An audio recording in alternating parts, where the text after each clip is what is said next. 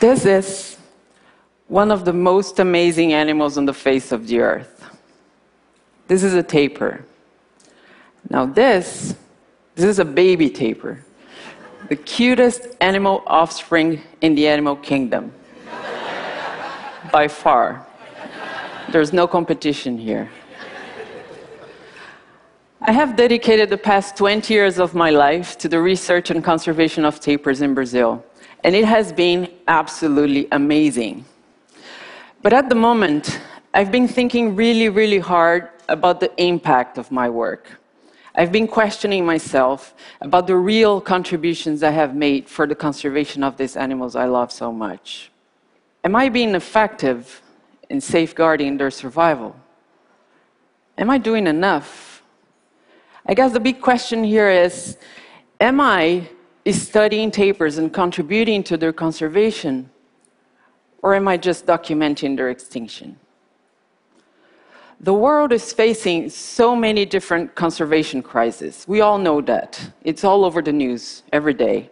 Tropical forests and other ecosystems being destroyed, climate change, so many species on the brink of extinction. Tigers, lions, elephants, rhinos, tapirs. This is the lowland tapir, the tapir species I work with, the largest terrestrial mammal of South America. They're massive, they're powerful. Adults can weigh up to 300 kilos, that's half the size of a horse.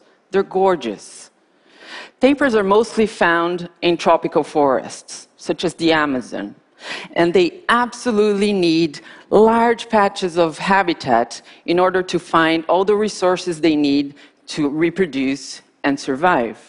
But their habitat is being destroyed and they have been hunted out of several parts of their geographic distribution. And you see, this is very, very unfortunate because tapirs are extremely important for the habitats where they're found. They're herbivores. 50% of their diet consists of fruit. And when they eat the fruit, they swallow the seeds, which they disperse throughout the habitat through their feces. They play this major, major role in shaping and maintaining the structure and diversity of the forest. And for that reason, tapirs are known as gardeners of the forest. Isn't that amazing? If you think about it, the extinction of tapirs would seriously affect biodiversity as a whole. I started my tapir work in 1996, still very young, fresh out of college, and it was a pioneer research and conservation program. At that point, we, we had nearly zero information about tapirs, mostly because they're so difficult to study. They're nocturnal, solitary, very, very elusive animals. And we, we got started getting very basic data about these animals. But what is it that a conservationist does? Well, first, we need data. We need field research. We need those long term data sets to support conservation action. And I, and I, told you, tapirs are very hard to study. So we have to rely on indirect methods to study them. We have to capture and anesthetize them so that we can install GPS collars around their necks and follow their movements, which is a technique used by many other conservationists around the world. And then we can gather information about how they use space, how they move through the landscape, what are their priority habitats, and so much more. Next, we must disseminate what we learn. We have to educate people about tapirs and how important these animals are. And it's amazing how many people around the world who do not know what a tapir is. In fact, many people think this is a tapir. Let me tell you, this is not a tapir. this is a giant anteater. Tapirs do not eat ants, never, ever.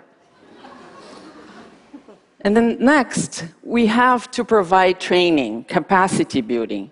It is our responsibility to prepare the conservationists of the future. We are losing several conservation battles, and we need more people doing what we do. And they need the skills and they need the passion to do that. Ultimately, we conservationists, we must be able to apply our data, to apply our accumulated knowledge to support actual conservation action. Our first tapir program took place in the Atlantic forest in the eastern part of Brazil, one of the most threatened biomes in the world. The destruction of the Atlantic forest began in the early 1500s when the Portuguese first arrived in Brazil, beginning the European colonization in the eastern part of South America. This forest was almost completely cleared for timber, agriculture, cattle ranching, and the construction of cities. And today, only 7% of the Atlantic forest is still left standing.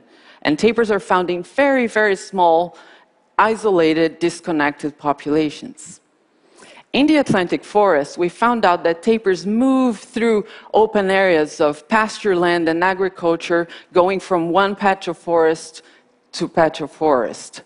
So, our main approach in this region was to use our tapir data to identify the potential places for the establishment of wildlife corridors in between those patches of forest, reconnecting the habitat so that tapirs and many other animals could cross the landscape safely. After 12 years in the Atlantic forest, in 2008, we expanded our tapir conservation efforts to the Pantanal in the western part of Brazil, near the border with Bolivia and Paraguay. This is the largest, the largest continuous freshwater floodplain in the world, an incredible place and one of the most important strongholds for lowland tapirs in South America. And working in the Pantanal has been extremely refreshing because we found large, healthy tapir populations in the area. And we have been able to study tapirs in the most natural conditions we'll ever find, very much free of threats. In the Pantanal, besides the GPS collars, we're using another technique, camera traps. This camera is equipped with the, with the movement sensor. It photographs animals when they walk in front of it. So, thanks to these amazing devices, we have been able to gather precious information about tapir reproduction and social organization, which are very important pieces of the puzzle when you're trying to develop those conservation strategies. And now, right now, 2015, we're expanding our work once again to the Brazilian Cerrado, the open grasslands and shrub forests in the central part of Brazil. Today, this region is the very epicenter of economic development in my country, where natural habitat and wildlife populations are rapidly being eradicated by several different threats, including, once again, cattle ranching, large sugarcane and soybean plantations, poaching, roadkill, just to name a few. And somehow, tapirs are still there, which gives me a lot of hope. But I have to say that starting this new program in the Cerrado was a bit of a slap in the face. When you drive around and you find dead tapirs along the highways, and signs of tapirs wandering around in the middle of sugarcane plantations where they shouldn't be. And you talk to kids, and they tell you that they know how tapir meat tastes because their families poach and eat them. It really breaks your heart. The situation in the Cerrado made me realize, gave me the sense of urgency. I am swimming against the tide. Made me realize that despite two decades of hard work trying to save these animals, we still have so much work to do if we are to prevent them from disappearing. We have to find ways to solve all these problems. We really do. And you know what? We really came to a point in the conservation world where we have to think out of the box. We'll have to be a lot more creative than we are right now.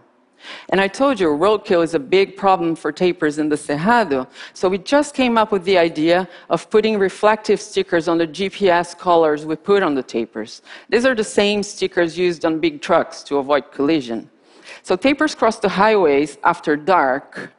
So the stickers will hopefully help drivers see this shining thing crossing the highway, and maybe they will slow down a little bit.